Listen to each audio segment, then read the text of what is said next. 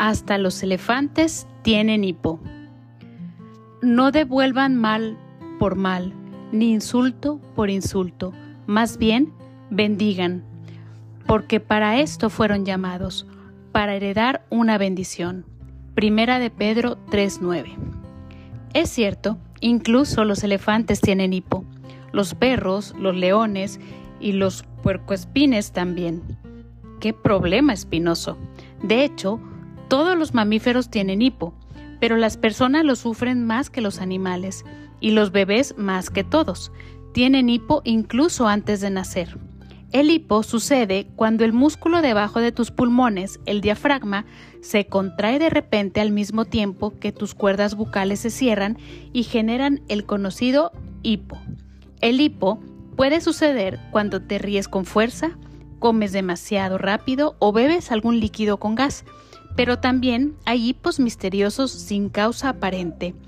El hipo puede ser molesto y a veces hasta doloroso, y no tiene una cura infalible. Hay trucos como contener la respiración, comer una cucharada de mantequilla de maní o respirar en una bolsa, que a veces funcionan y otras no. El hipo es una de esas cosas que no se puede controlar. Como las personas tampoco se pueden controlar a las personas, eso significa que a veces los demás no te tratarán bien. Tal vez te molesten, te digan cosas terribles o te intimiden. Pero Dios no quiere que devuelvas mal por mal. Si alguien te lastima, no lo lastimes para vengarte.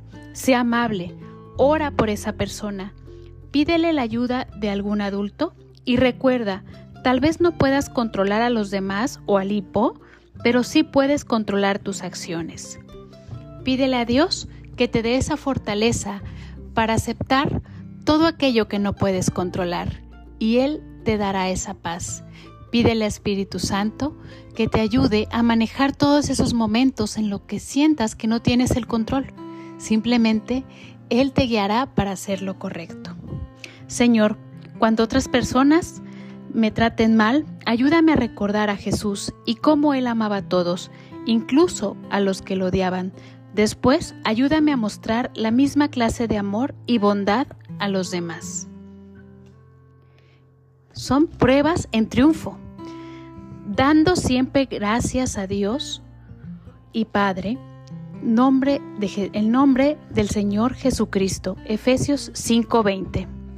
No trates de huir de los problemas en tu vida. No son errores al azar, son bendiciones disfrazadas y puedes usarlos para fortalecer tu fe.